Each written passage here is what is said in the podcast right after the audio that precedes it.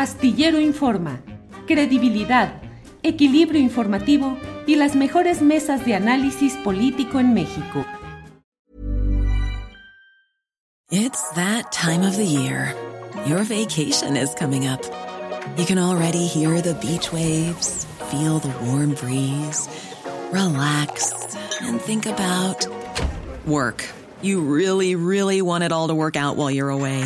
Monday.com gives you and the team that peace of mind. When all work is on one platform and everyone's in sync, things just flow wherever you are. Tap the banner to go to Monday.com. Hey, it's Danny Pellegrino from Everything Iconic. Ready to upgrade your style game without blowing your budget? Check out Quince. They've got all the good stuff shirts and polos, activewear, and fine leather goods, all at 50 to 80% less than other high end brands. And the best part?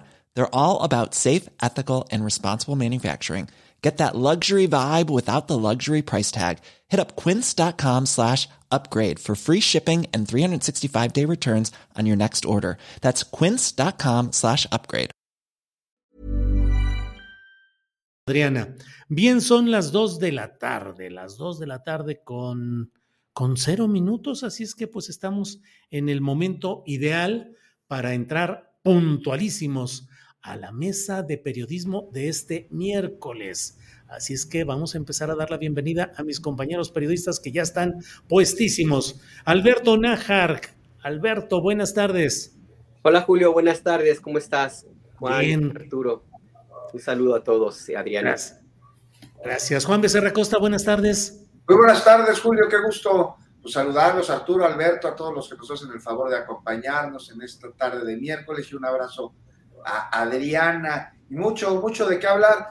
Andan negando calderónicamente, pues ya todos los políticos, manos. Pues si de algo nos acusan un día de estos, Juan Becerra Costa, hay que decir, no, pues lo ignorábamos, no sabíamos. Es más, hablábamos, pero no, éramos nosotros, era una fuerza. ¿Eh? Era mi subalterno, yo no sé. Era mi subalterno. Si tenemos que contratar subalternos, eso es cierto, Juan Becerra. Arturo Cano, buenas tardes. Buenas tardes. Yo nada más vine a ver qué es lo que van a negar ustedes categóricamente este día. Sobran cosas que negar, sobran cosas que negar, Arturo. Alberto, ¿qué negarías tú de inmediato, sea lo que sea? Híjole, pues yo negaría que le voy a las chivas. no, no, pero sí le voy a la chiva, la verdad. No, pues la verdad que este es un todo un tema, ¿no? El, este compañero, este, este sujeto de veras que, ya le dije compañero, que, va, que, mal, qué mal me vide, perdón, ¿eh? Perdón. Es lo que tienes que negar. Niega que, le dijiste compañeros. Niego que sea compañero de este, ni, de, ni de parranda, fíjate, no, yo, yo sí soy, yo soy, yo soy amateur comparado con ciertas personas.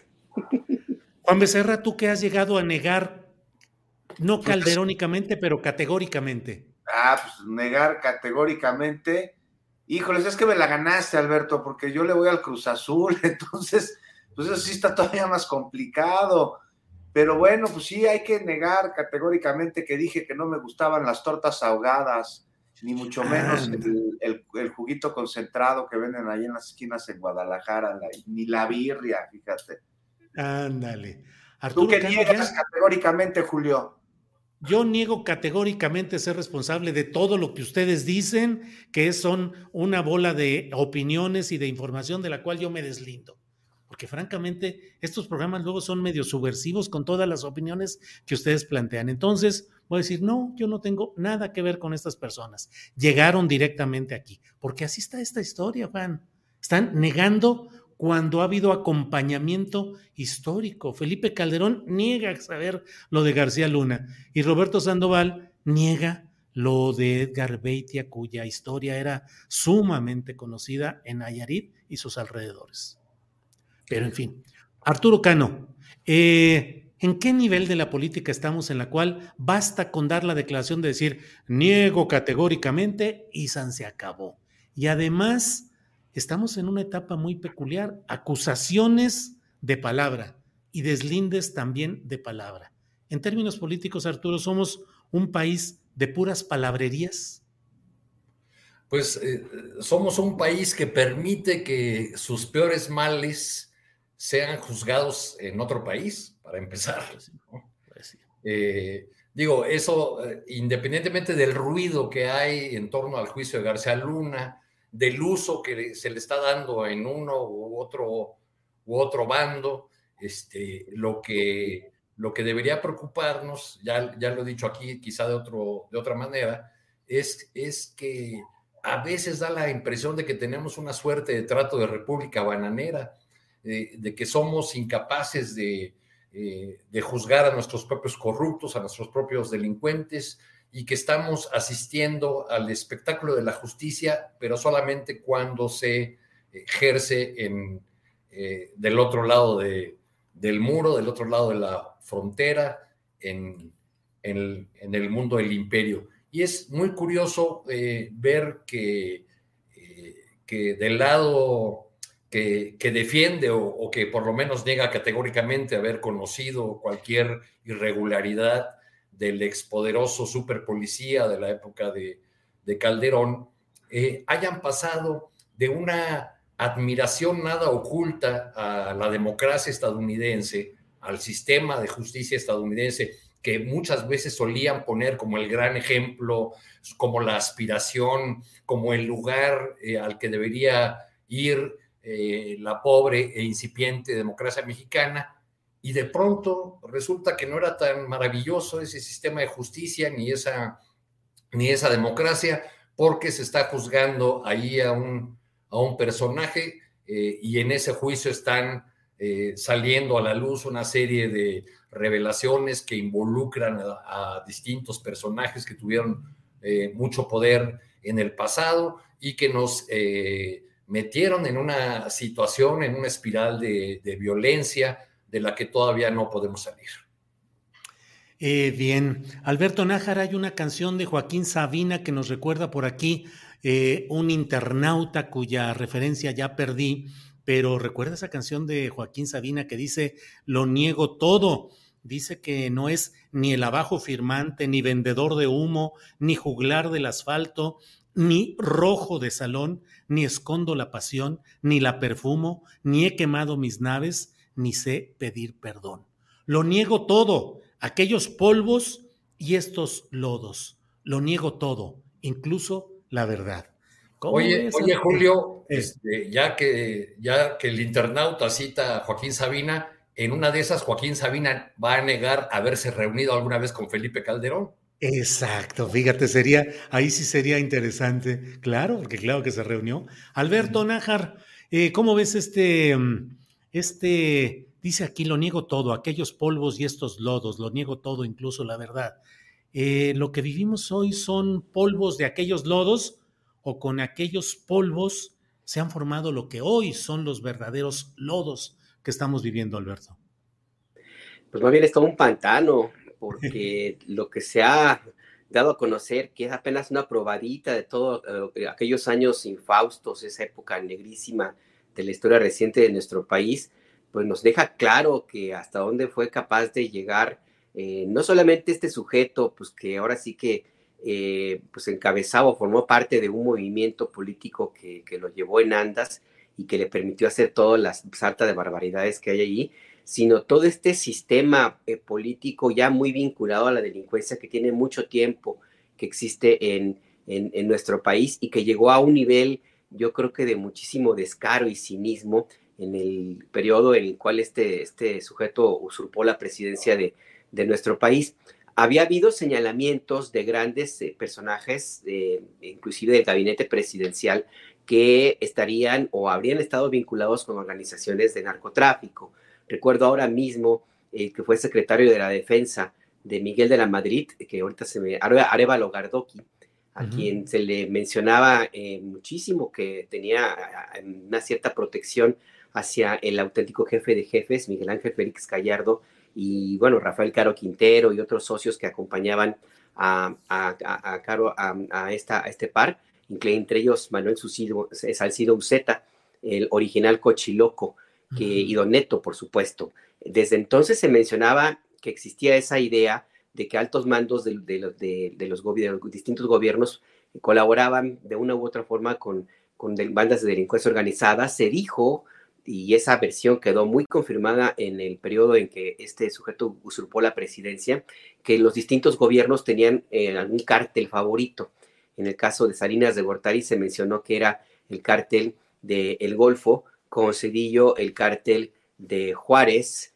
Eh, Vicente Fox ahí sí que le abrió eh, la puerta a Sinaloa, tanto es así que, que Chapo Guzmán escapó de prisión y lo siguió Sinaloa y todos los asociados que tuvo con este periodo de, de Calderón. Y ya con, con, Peña Nieto, pues creció a nivel exponencial eh, el cártel Jalisco Nueva Generación. Y lo que vemos ahora en este juicio, pues nos muestra hasta dónde llega la, la presencia de estas bandas y, la delincuencia organizada en nuestro país. No solamente a nivel de los políticos, insisto que es una, una muestra, sino también hasta dónde nuestra sociedad, el país y la economía del país se ha mantenido tan cercana que existen muchas probabilidades de que si por arte de magia, como algún analista, un, investigador, creo que de la Universidad Autónoma de, Sinaloa, me comentaba alguna vez que si por arte de magia desapareciera el, el, tráfico de drogas, la economía de varios estados de la República entraría en crisis, porque ahí sí una, una, una derrama económica muy fuerte de la actividad delictiva en nuestro país. Y bueno, por lo que vemos ahora, pues es parte, te digo, de esta telenovela, pero el, tema es que va más, más a, lo profundo y creo que ahí sí va a ser más complicado que exista un cambio em, porque está muy, muy imbricado y tenemos un, eh, en la sociedad misma, por supuesto, y tenemos un problema tremendo de desigualdad económica, que es como una, es como gasolina, pues, para el fuego que, que, incendiar las praderas con el dinero de, del narcotráfico, de la delincuencia y, por supuesto, toda esta costumbre, esta narcocultura que se profundizó tremendo eh, a partir de la determinación de este sujeto de, declarar la guerra a una organización, al cartel de, a una parte pues de, los carteles de narcotráfico.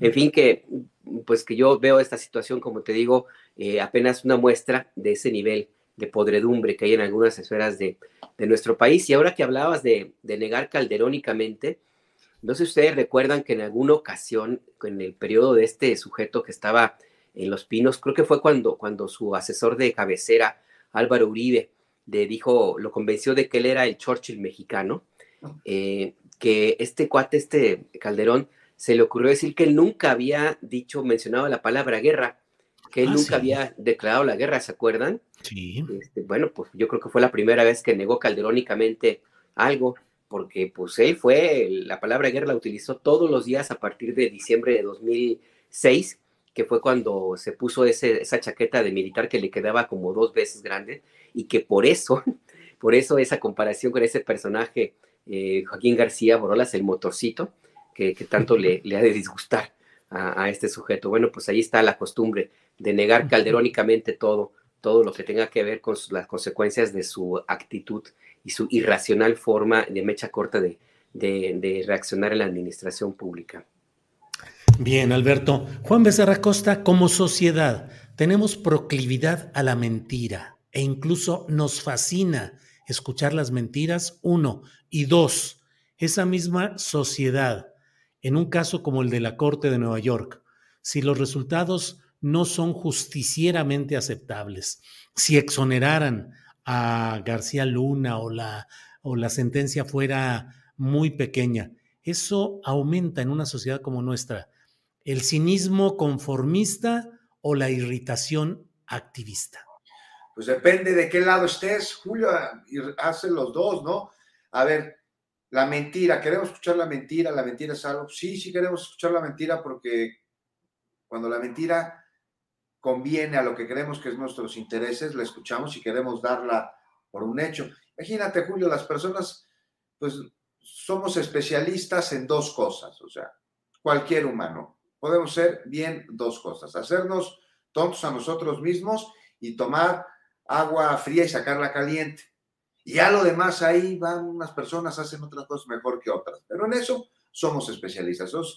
si nos hacemos tontos a nosotros mismos, generalmente como mecanismo de defensa para poder tolerar una serie de estímulos y de significaciones que vamos construyendo a lo largo de nuestra vida. Imagínate si no, pues vamos a creer en las mentiras cuando creemos que nos convienen. Por supuesto, ahí está.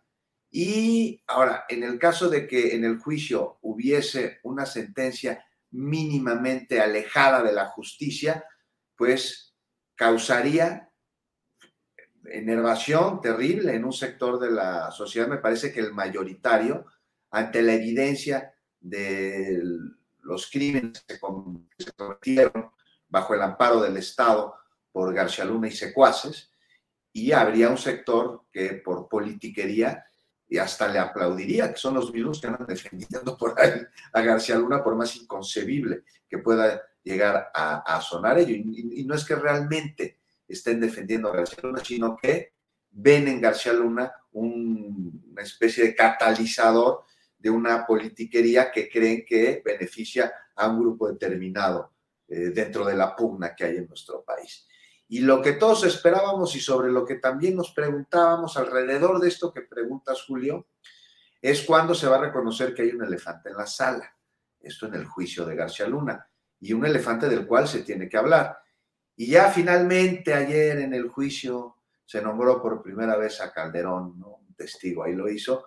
No será la última, seguramente, aunque el próximo martes 14, mucho antes de lo esperado, la fiscalía va a concluir con sus alegatos, algo de lo que más adelante hablaremos, pero mientras está este asunto en el que pues se le señala ¿no? a Calderón de ordenar el de Sinaloa, están las declaraciones de Beitia, la, línea que le dice ¿no? de enfrentar a los Beltrán Leiva, y aquí salen tanto Embarrado Calderón como también el gobernador Ney González, y si bien ayer se habló por primera vez de Calderón en el juicio, también es la primera vez que Calderón habla más allá de citar la Biblia sobre este proceso y dijo que él se va a reservar ¿no? su derecho de pronunciarse hasta que concluya y que él dice que no colaboró, que tampoco negoció con delincuentes, palabras más, palabras menos. Si uno se pregunta cuando lee este tuit, ¿no? fue a través de Twitter, ¿cómo de veras no, no, no, colaboró con, no negoció, no tuvo tratos con delincuentes,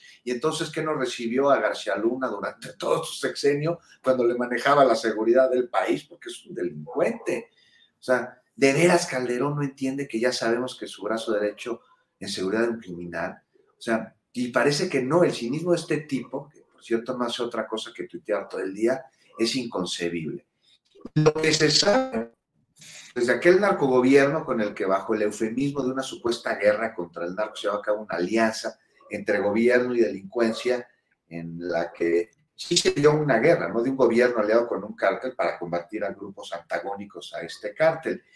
Y eso ya lo sabemos, o sea, qué gusto que se esté abriendo en una corte y ojalá y se lleguen elementos jurídicos probatorios lo suficientemente robustos para que todos respondan ante la justicia y así tendría que ser. Y aquí me gustaría rápidamente, Julio, hacer una aclaración. O sea, ya lo decías tú el otro día que tan generosamente estuviste en fórmula hace un par de días. El juicio necesita que el jurado considere que García Luna es culpable para sentenciar, sin duda. Y hay. Y entre, estamos, me parece, en una delgada línea entre la verdad y lo que eh, las afirmaciones a través de declaraciones de delincuentes tenemos como testimonio.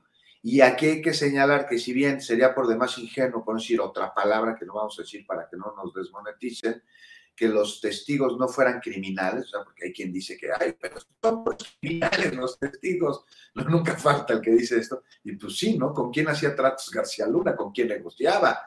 Con criminales, muchos de ellos exfuncionarios, con ellos hacía tratos, de modo que los hiciera con las hermanas de la caridad, porque ellas sí no sabían nada, ¿no? Entonces ahí está, se juzga un delincuente, se buscan testimonios de testigos presenciales, que son por definición cómplices o copartícipes, y en fin. Y una vez concluido este juicio, ¿qué sucede? O sea, ¿qué pasa con Calderón ante los señalamientos que ya se están dando, que abren? O sea, ¿qué se abre jurídicamente hablando? Tendría que al menos declarar, ¿no? O sea, se esperaría por lo menos un careo. Y es, a esto voy con, con los este, elementos probatorios más allá de la testimonial. No quiero decir que la testimonial diga mentiras o que no sea cierto, no, pero elementos probatorios para poder llegar a más peces gordos. Que no quede el juicio nada más en García Luna, ¿no? Porque espero que no solo sea la historia quien juzga a Felipe Calderón, que sea la justicia, porque no es creíble que no sabía que el encargado de la seguridad del país durante su sexenio operaba para un cártel de la droga.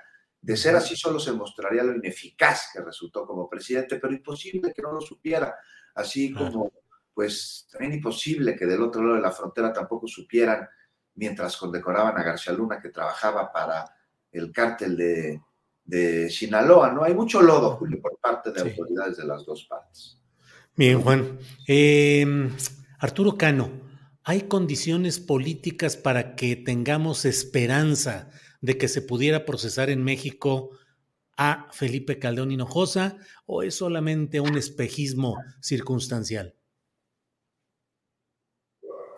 Tu micrófono. Yo, yo no veo señales, Julio, eh, Alberto, Juan, de que, de que haya una decisión o que exista la voluntad política. Eh, lo hemos esperado a lo largo de lo que va del sexenio. Eh, respecto de los, de los expresidentes o de altas figuras de, de, los, pasados, de los pasados gobiernos, este, no, no lo hemos tenido y, y en declaraciones recientes, pues el presidente Andrés Manuel López Obrador ha reiterado eh, o ha repetido la frase, una, de sus frases más repetidas, eso de que su fuerte no es, no es la venganza. Entonces no, no veo que pueda avanzar por ahí la, la cuestión y veo que, que, por ahora estamos muy entretenidos en los detalles del juicio, en que si era con este grupo, con aquel, en que si fulanito existen o no pruebas o evidencias o, o no hay que, creerles nada porque son criminales. Pero, pero yo me pregunto frente a esto que está ocurriendo en, Nueva York, si, si se está juzgando a un personaje, o es decir, si se está juzgando una manzana podrida o se está juzgando un mal sistémico. Porque esa es, esa es una lectura que no, que no tenemos. Este, y me lleva a otra frase del presidente López Obrador, de sus frases más citadas, aquella de, cuando fue eh, eh, candidato, me parece que fue cuando fue candidato por primera vez y que dijo al diablo con sus instituciones.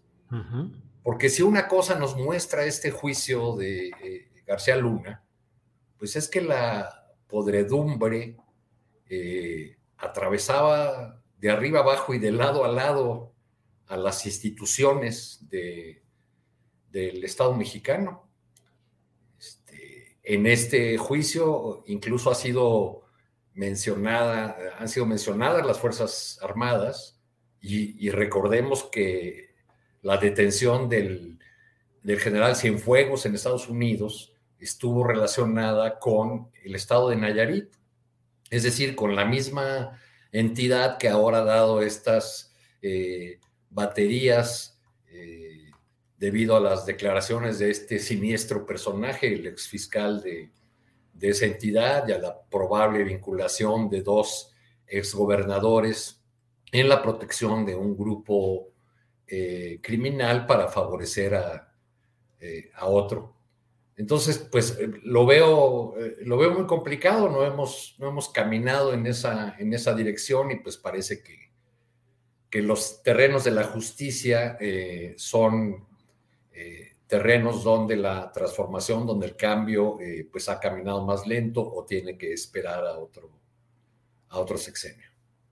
Arturo, y eso es lo esencial, a mí me parece lo que dices, ¿es una sola manzana podrida o es un sistema del cual estamos viendo algunas manzanas con vestimenta partidista blanco y azul, pero finalmente es eh, el sistema mexicano y en ello pareciera, Arturo, tú eres cronista eh, destacado, relevante, cronista político, más que el juicio en términos policíacos o de nota roja, el juicio de Nueva York es una crónica política del México descompuesto durante tanto tiempo, ¿no, Arturo? Sin duda, Julio, eh, es decir, se está juzgando a, un superpolicía, por más importante que haya sido en una época, o se está juzgando a un sistema podrido que no ha funcionado y eh, que convirtió la, corrupción, el, tráfico de influencias eh, y, otros males en su, en su manera de, reproducirse, de afianzarse, de, de existir. Es decir, para, decirlo en términos del lenguaje de la 4T, ¿Se está juzgando a García Luna o se está juzgando a las instituciones del neoliberalismo o de la, Pues- etapa neoliberal? Pues sí. Eh, sí, sí, Arturo. no, no, eh, digo, esa sería la, la- la gran pregunta, creo yo, Julio, ¿no? Que, que con, el, con el ruido que, que provoca y con el escándalo y, y- y, eh, a veces incluso un tanto eh, aparece el morbo informativo, a ver ahora qué dicen, de qué manera eh, Felipe sabía o no sabía y quién más estaba involucrado, digamos, perdidos en esos detalles escandalosos, dejamos de ver el fondo del, del problema porque pues suceda lo que suceda con el caso de García Luna, ¿qué habrá cambiado? ¿Qué, eh, qué cambiará en México en tanto no tengamos el Estado de Derecho o las instituciones capaces de evitar que esto que estamos viendo vuelva a ocurrir o siga ocurriendo? Claro. Bien, Alberto Nájar, de lo que estamos viendo y escuchando desde allá de, em, de Nueva York, ¿qué crees tú que constituye el golpe más seco a esa institucionalidad corrupta? El, involucramiento declarativo de Felipe Calderón que ha hecho Edgar Beitia, eh, las declaraciones relacionadas con eh, dinero para financiar campañas políticas de aliados desde Coahuila, el dinero entregado supuestamente al Universal. ¿Qué te parece lo más eh, impactante a esa estructura institucional, Alberto?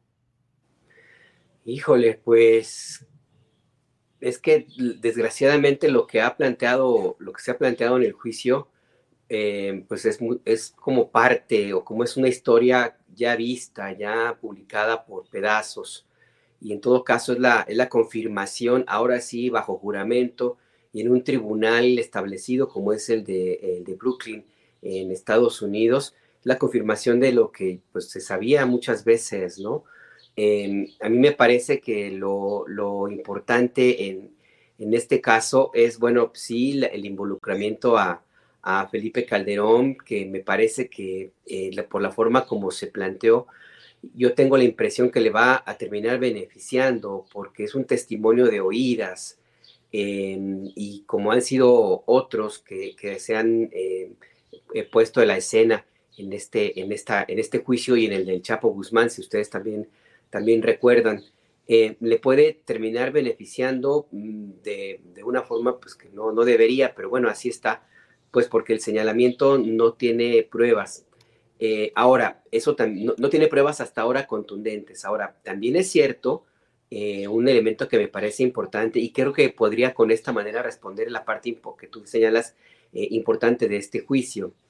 Eh, en la mañana preguntaba una compañera en la conferencia de prensa matutina del presidente López Obrador, eh, en la argumentación que hacía para plantear la pregunta, creo que era la compañera de contrarréplica, ese esfuerzo que se ha hecho en estos días de parte de, pues, varios medios de comunicación eh, en nuestro país para tratar de minimizar el valor de los testimonios que se han presentado en Brooklyn.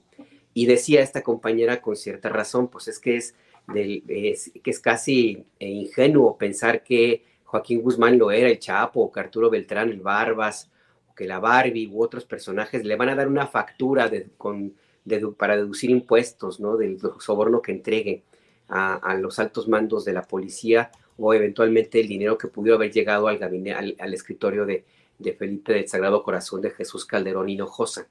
Pues en el mundo de la delincuencia no hay este tipo de recibos, no hay este tipo de elementos. En primera, pues porque pues, el mundo delictivo y es totalmente clandestino. Y en segunda, pues porque cualquier rastro que quede allí, al que se atreva a dejarlo, le cuesta la vida. Entonces, pues es eh, eh, por eso es que es importante el valor de los testimonios y la credibilidad que puede llegar a plantearse con, con, los, con lo, que, lo que digan pues los testigos. Y por eso lo, que, lo que mencionaba el exfiscal Vieitia, en el sentido de que a él le dijeron que hubo una reunión donde Calderón y García Luna ordenaron que se protegiera al Chapo, ese argumento, y me duele mucho decirlo, pero ni modo, pues le va a beneficiar a este sujeto, porque es muy difícil que, que, un, que, se llegue a ese nivel de cinismo por más cuestiones que tengas tú ahí de que no estés en tus cinco sentidos en el momento que, que lo digas, eh, siempre existe alguna, algún cierto freno como para que llegues a ese tipo de, ordenamientos. Esto me suena más a una frase eh, planteada muy al estilo eh, Netflix, muy al estilo para convencer al jurado, porque sí existe en Estados Unidos, en el gran público, esa idea de que el tráfico de drogas es como una película, es como, como lo que ellos ven en la pantalla, ya sea en el cine o ya sea en las aplicaciones. Y la realidad es que es muy diferente el mundo del narcotráfico, la delincuencia organizada. Em, entonces a mí me, parece que pues allí, en, ese punto, pues ahí ni modo, pues no hay mucha forma de que haya una correlación para que desde este juicio los elementos que allí se prueben en los testimonios puedan derivar en una imputación penal hacia, hacia Felipe Calderón.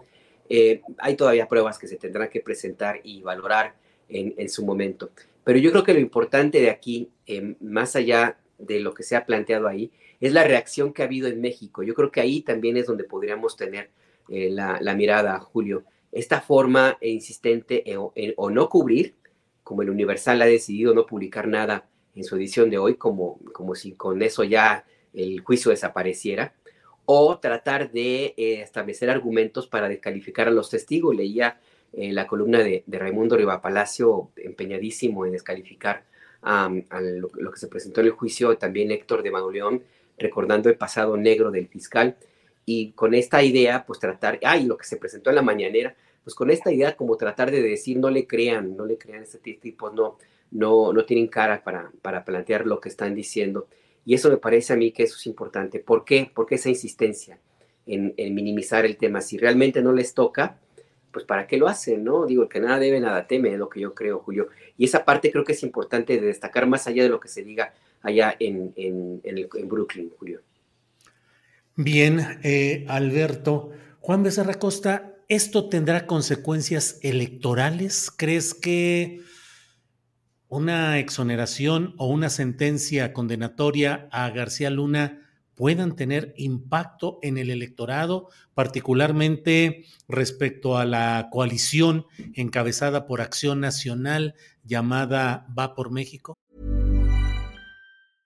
Ever catch yourself eating the same flavorless dinner three days in a row?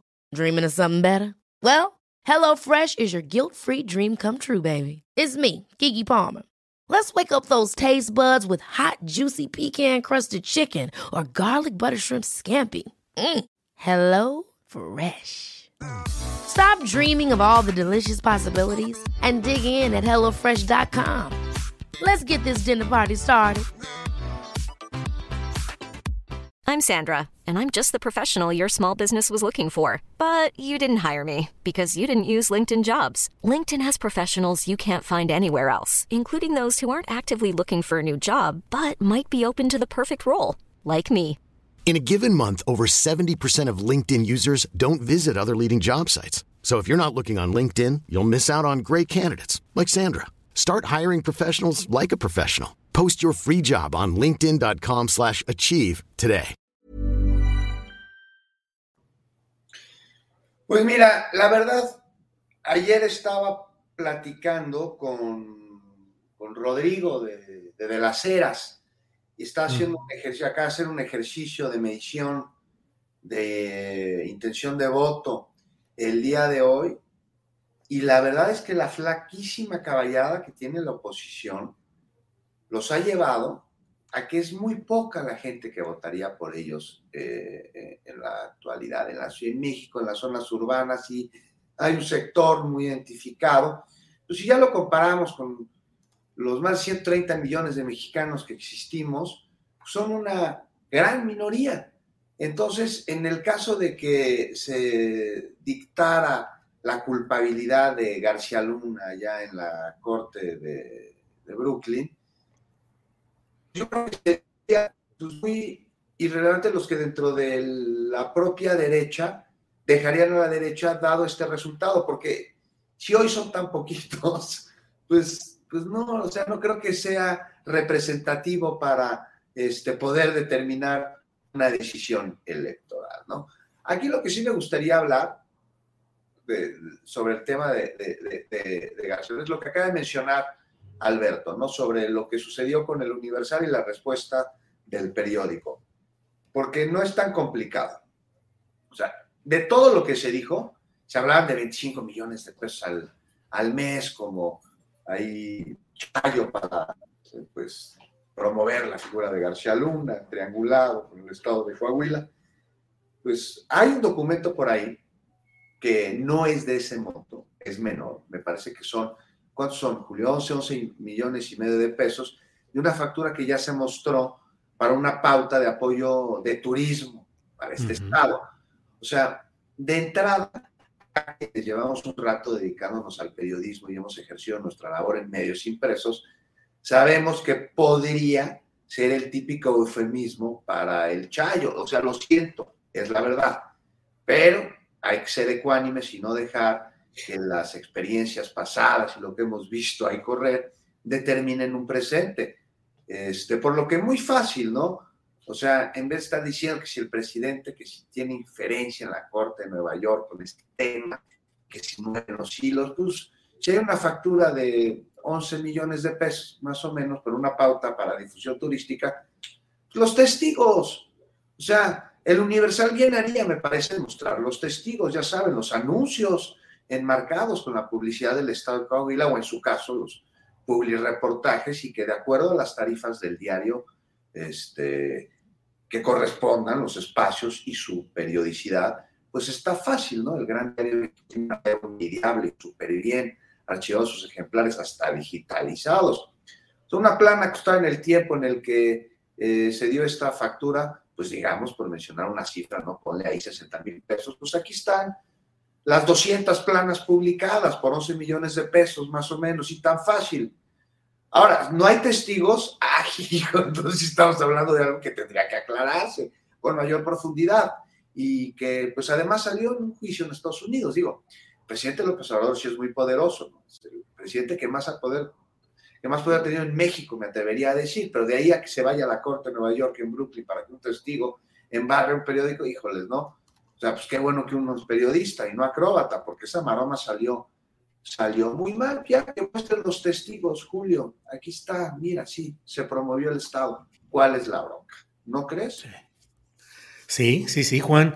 Eh, Arturo, eh, peculiar ese señalamiento dado ayer en una entrevista con Ciro Gómez Leiva por parte de David Aponte, que es el director editorial de El Universal y quien dice que le dan música desde Estados Unidos para los oídos de López Obrador y que habla, digamos, um, eh, pues de que López Obrador estaría siendo servido por los intereses judiciales de Estados Unidos.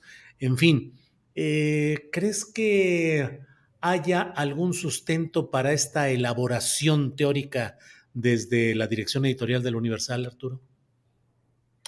Pues eh, no me lo parece, a menos que, consideráramos que, que el, carácter eh, o, la manera de comportarse del embajador Ken Salazar, que es un personaje un tanto folclórico, sea eh, equivalente a ese, a ese servicio. Pero digamos que si usamos esa vara, podríamos decir que en la época de García Luna y de Felipe Calderón, eh, ese gobierno, el de Calderón, pues fue muy servido por Estados Unidos, un gran espíritu de colaboración. Vamos, a petición expresa del presidente de México, Estados Unidos removió un embajador, porque no le gustaba al presidente Calderón lo que ese embajador decía, analizaba, y porque además se involucró eh, sentimentalmente con, este, con la ex esposa o expareja de un colaborador cercano de, Calderón. Entonces, bueno, pues este, si hablamos de connivencia, de servicios, de buen trato, de buena relación, pues no, no Calderón se fue a vivir incluso un tiempo a Estados Unidos.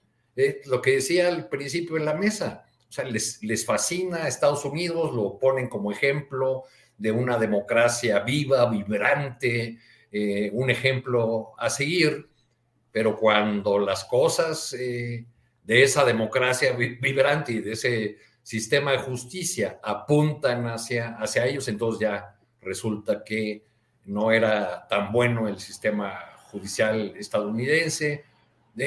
vamos, es, eh, es una prolongación de esa ingenuidad a veces ensayada que, vemos en algunos actores políticos o, e incluso ahora periodísticos eh, que, que, que no reconocen o que no admiten que Estados Unidos siempre ha tenido puros intereses y que tratándose de agencias como la DEA, pues ha habido, eh, digamos, una operación de la DEA que, en la que realmente lograr el fin último de evitar el tráfico de drogas a Estados Unidos es lo que menos importa muchas veces, ¿no? Lo que importa es estar metido hasta la cocina en todos los países donde hay eh, producción o trasiego de drogas y, lo que importa es quedar bien con el Congreso de su país para que haya más y más fondos para eh, los agentes de la DEA, para la DEA y el, el fallido, fallidísimo, eh, fracasado combate al, narcotráfico, con ese, ese modelo que, que nació para el fracaso, que, que viene desde la época de Reagan. Sí, Arturo. Eh, Alberto Najar, a lo mejor ya podemos ir cerrando un poco todo este segmento que hemos dedicado buen tiempo respecto a lo de Nueva York. Y nada más te pregunto si tienes alguna interpretación corazonada o suposición respecto a esta premura para ir cerrando el proceso judicial en Estados Unidos. Se anunció que esperan que la próxima semana termine ya el procedimiento de la fiscalía, solamente de la fiscalía. No quiere decir que se vaya a terminar el proceso justamente el 14 de febrero. Y le voy adelantando, Juan Becerra Costa, que le voy a preguntar qué onda con los días del amor en la política mexicana. Pero bueno, 14 de febrero. Y em, lo que estamos eh, viendo es una aceleración, una premura en este asunto. Terminaría la fiscalía, entrarían los testigos eh, de, la, de, los abogados de García Luna si así lo deciden. Se habla incluso de que el propio García Luna está explorando la posibilidad de él personalmente eh, subir al estrado de los testigos y hablar en defensa de su causa. ¿Estaremos en presencia de qué? Apresurar para rápido tener sentencia. Eh, tufo a que pueda haber alguna forma de colaboración de García Luna. ¿A qué te suena, Alberto? Mira, eh, de, de pronto yo creo que la fiscalía, a la fiscalía le pesó lo que el juez Brian Cogan les, eh, les ha planteado, les ha zorrajado un par de veces, porque han presentado testigos flojos y algunos nada más con, pues, con señalamientos que abonarían a un eventual proceso eh, judicial extendido hacia México y el sistema político y no necesariamente hacia, hacia García Luna. Em, y el juez lo dijo casi desde el principio, que tendría que ser un proceso que se circunscribiría básicamente al tema y que no se tratara de construir algo más eh, adicional a, afuera, de, la culpabilidad o no del exsecretario de Seguridad Pública. Entonces yo tengo la impresión así de primera instancia de que los fiscales pues se encontraron con que no tenían eh, muchos eh, de sus 70 testimonios que querían presentar, pues seguramente una parte iban en ese, esa misma ruta de tratar de crear una narrativa eh, de, un proceso, de un sistema del cual Genaro García Luna es como la gran cara, la más impresentable, la más impresentable está en España, ¿no? Ahí escondido este, atrás de, un, de un Rico Chacolí seguramente. Em, pero pero la, lo, que yo tengo la, impresión es que eh, los fiscales seguramente se encontraron con que no tenían testigos suficientes como para eh, afianzar el caso de la culpabilidad de Genaro García Luna. Eventualmente también se puede llegar a pensar lo que desde un principio se, planteaba eh, con los primeros testimonios, en el sentido de que tal vez lo que se presente por parte del Departamento de Justicia de Estados Unidos no alcance para una cadena perpetua, pero sí para una sentencia condenatoria. Eso sí me queda claro que es muy, muy probable que esto sí, sí ocurra. Eh, y también eventualmente, pues la idea, eh, o, que se han dado cuenta los fiscales, de que el jurado no estaba respondiendo como ellos habían planteado y seguramente no se quisieron arriesgar a que eventualmente algún testigo pues les pudiera salir el tiro por la culata y les eh, le favoreciera a Genaro García Luna. Y una tercera hipótesis, por supuesto, es que saben que eh, los testigos que pueda presentar García Luna no son sólidos. ¿Quién puede testificar? Eh, ¿Calderón Hinojosa? O sea, van a llamar al jefe de García Luna para, para que comparezca. ¿A quién van a, a llamar que le pueda echar la mano? Se ve difícil ahí. Tendría la defensa que llamar eventualmente, y creo que eso también es parte del análisis, Julio, pues a los policías que consideraron superpolicía a García Luna, es decir, llamaría al gobierno de Estados Unidos al banquillo, y a lo mejor es lo que no quieren también los fiscales, porque entonces ahí el juicio se extiende a otro nivel en el cual no estoy muy seguro que, que quisieran salir, eh, contaminar pues el proceso judicial de esta, de esta manera, eh, Julio. No estoy muy seguro que, que eh, bueno, es lo que yo creo, a, a, propósito de lo, que han, de lo que he leído y lo que he visto que dicen los testimonios, yo creo que García Luna, si tenía algún incentivo para negociar, pues con los testimonios como los que se han presentado, pues se lo está guardando, porque sí han sido eh, fuertes en términos mediáticos, contundentes un par para que lo condenen, no a perpetua, pero sí para que lo condenen. Entonces, pues a lo mejor ahí el tema, el tema de la negociación lo va a jugar de última instancia. Eh, García Luna. Y sí, él tiene derecho, eh, además, a, presentar su, propio testimonio en el juicio. Bien, gracias Alberto. Juan Becerra Costa, ¿cómo va a estar ese Día del Amor y la Amistad en México el 14 de febrero, que es la fecha en la cual eh, se espera que termine esta batería de testimonios de la Fiscalía en Estados Unidos? Pero eso en política y en sociedad mexicana, ¿qué va a significar? ¿Cómo vamos en amores y desamores políticos en México, Juan?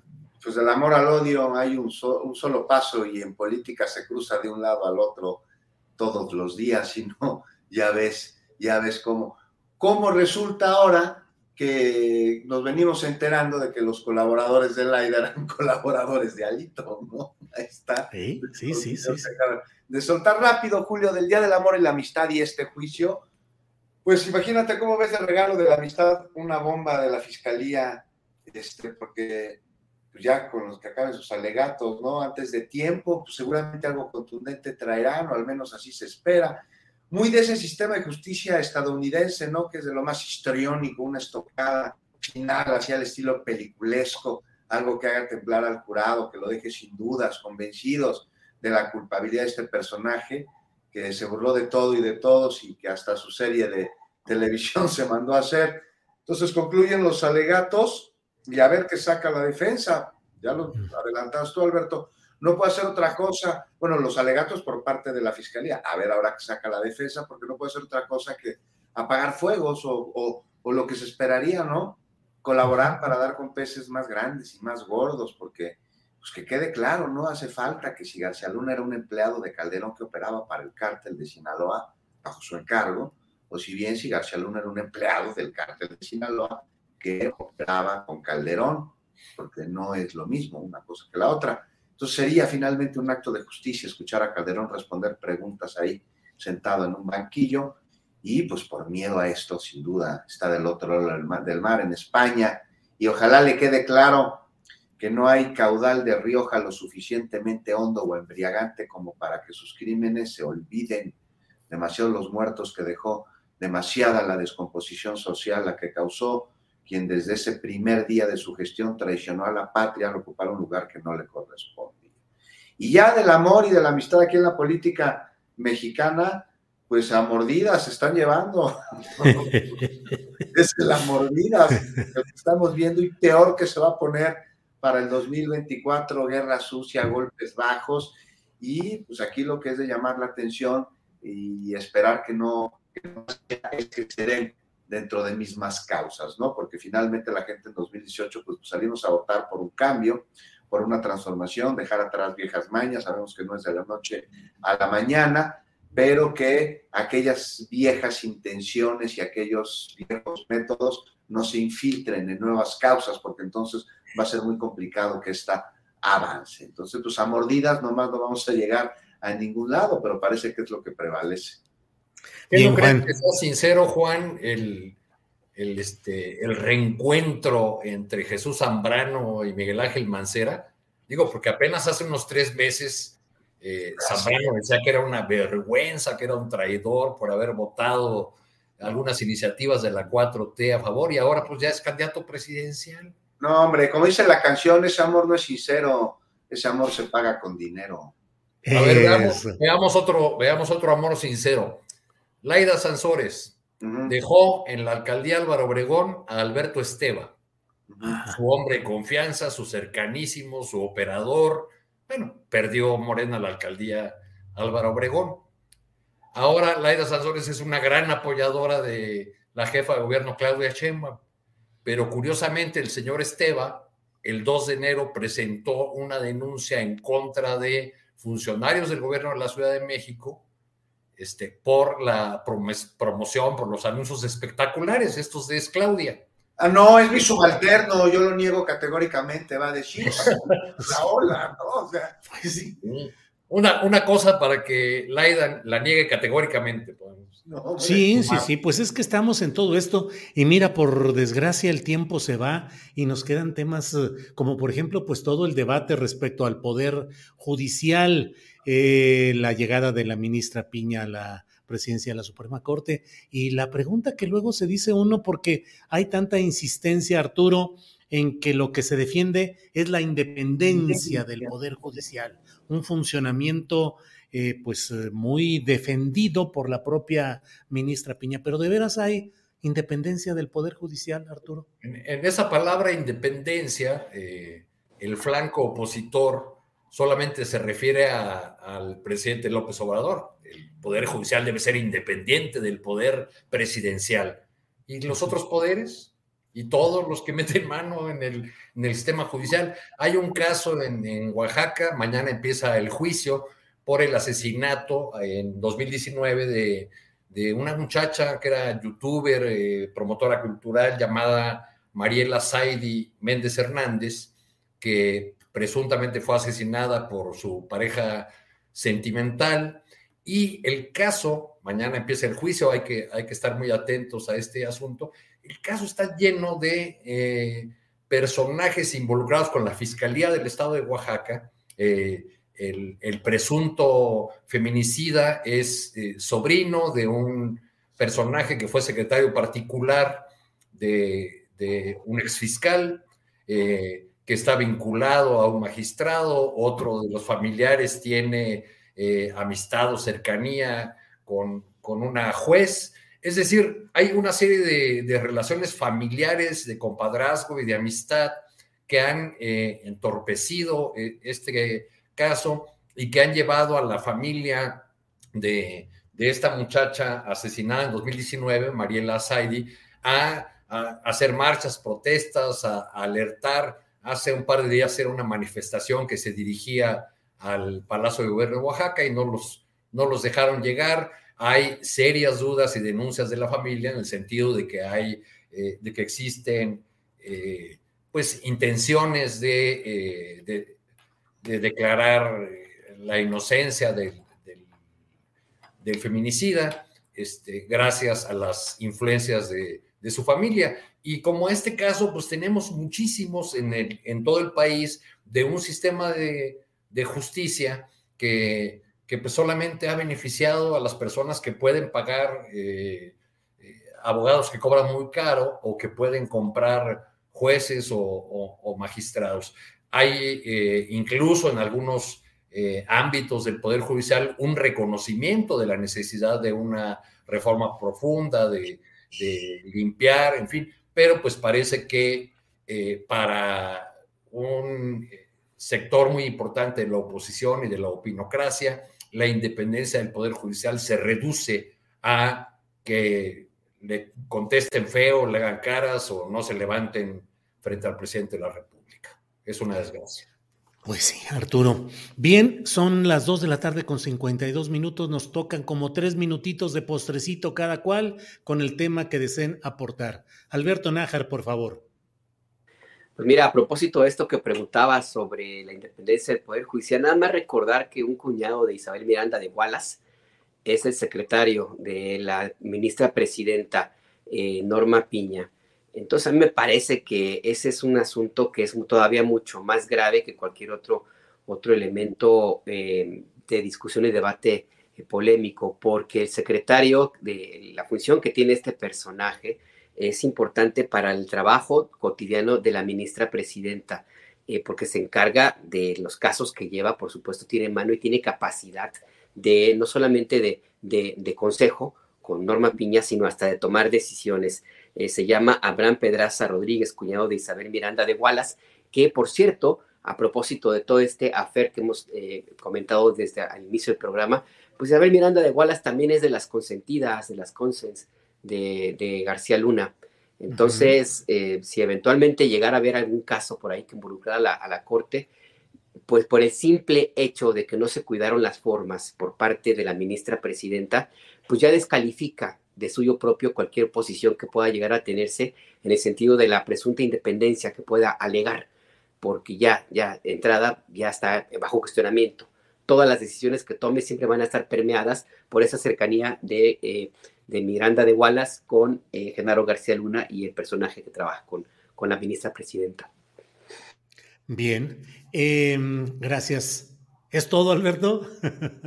Bien, eh, Juan Becerra Costa, postrecito, por favor. Pues también sobre este tema, Julio, y es que el viernes pasado, ahí este, en, en el Noticiero de Fórmula de la Noche, entrevisté a Salvador Leiva. ¿Quién es Salvador Leiva? Salvador Leiva trabajaba en el Instituto Federal de Defensoría Pública hasta la semana pasada, tuvo que renunciar debido a que no encontró las condiciones como para poder llevar a cabo su labor profesional y con ella la defensa de los derechos de las personas.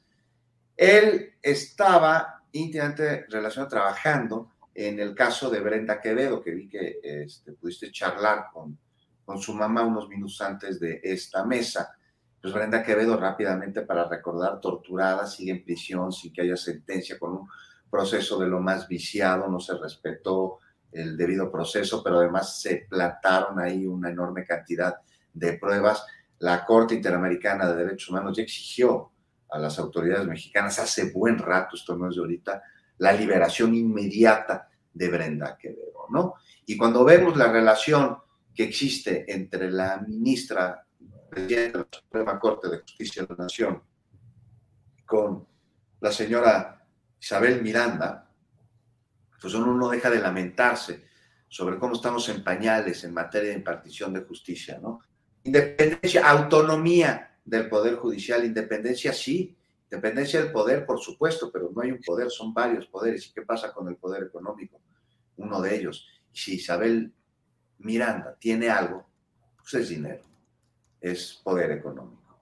Y a reserva de, como decía Alberto, pues una de las grandes consentidas de, de García Luna, ¿no? Entonces, pues aquí, nada más para ver que, que sí hace falta una reforma al Poder Judicial en nuestro país, que sí le falta autonomía, que sí le falta independencia y que más allá de que con justísima razón se intente tirar a una ministra de la Suprema Corte de Justicia que plagió su tesis, pues el que ya haya llegado una que, cuyas garras están cercanas a aquella mafia del poder, pues no es tampoco una muy, muy, muy buena noticia. Y mientras este instituto Federal de, Defensoría Pública en el que estaba Netzaí Sandoval, que por primera vez se vuelve algo eh, conocido por la sociedad a pesar de que existe desde hace mucho tiempo, pero por primera vez es conocido porque empieza a llevar a cabo su función, porque empieza a defender a las personas, a las minorías, a personas en situación de vulnerabilidad o casos este como el de Brenda Quevedo,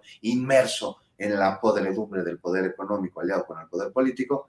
Y bueno, pues llega la ministra Piña y adiós es una lástima, es una pena. Hay que estar muy pendientes de en qué deriva este instituto que durante cuatro años tanto bien hizo a la justicia en nuestro país. Bien, Juan. Eh, Arturo Cano, te toca cerrar esta ronda de postrecitos, lo que desees agregar. Por ¿Y, ¿Y, a mí por qué, Julio? Yo no soy la instancia. Ah, lo niegas calderónicamente también tú. Lo Arturo niego Cano. no soy la instancia. Eso. No, sobre el... Ay, caray, con la, con la cónsul en Estambul. Pero, pero bueno, sumando al tema de, de, Wallace, este, lo, que me, lo que llama la atención es cómo se llenan la boca en, eh, respecto del, de los organismos autónomos y del Poder Judicial con eh, palabras o fórmulas como la carrera judicial, eh,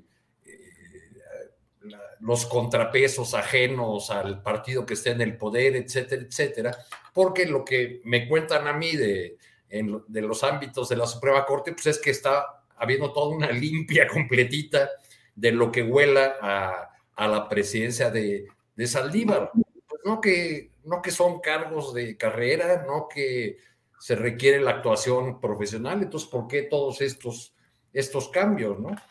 Y no sé si sea una coincidencia, yo al menos he visto tres anuncios espectaculares aquí en la Ciudad de México eh, de la campaña de la señora Wallace otra vez sobre el caso de, de su hijo, pero tengo conocidos que me han dicho que han visto más, quiere decir que anda en campaña. Como sabemos, ella es una eh, empresaria en ese ramo de los anuncios espectaculares, pero pues por lo visto eh, algo ha cambiado en el escenario que la ha llevado a relanzar esta campaña en torno a lo que, eh, al, caso del, secuestro de su hijo y, y, en contra de las personas que están según muchos testimonios y opiniones injustamente procesadas por ese asunto.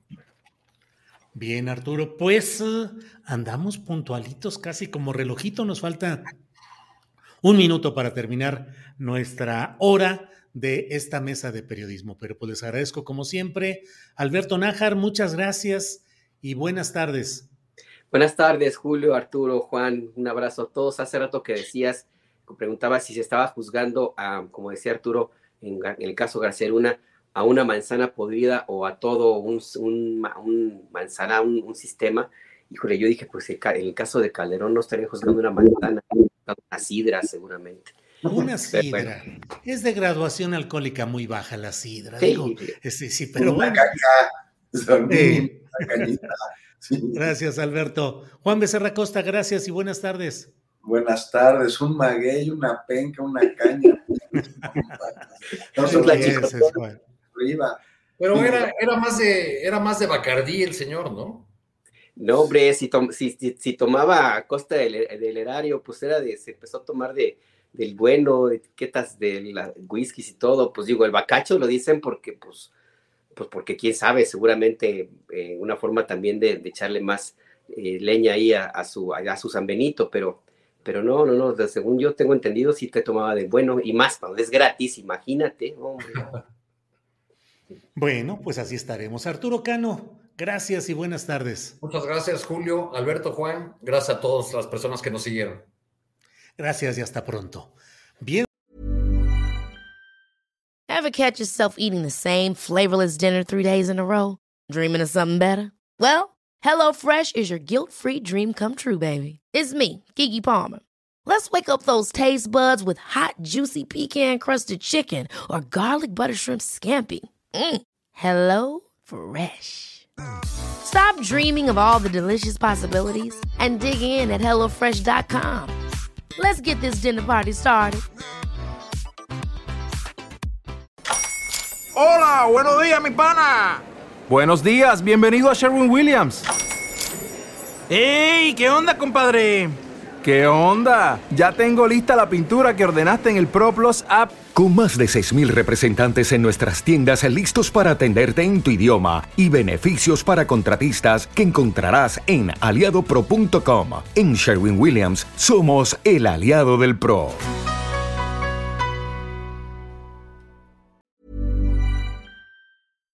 Para que te enteres del próximo noticiero, suscríbete y dale follow en Apple, Spotify, Amazon Music, Google o donde sea que escuches podcast. Te invitamos a visitar nuestra página julioastillero.com.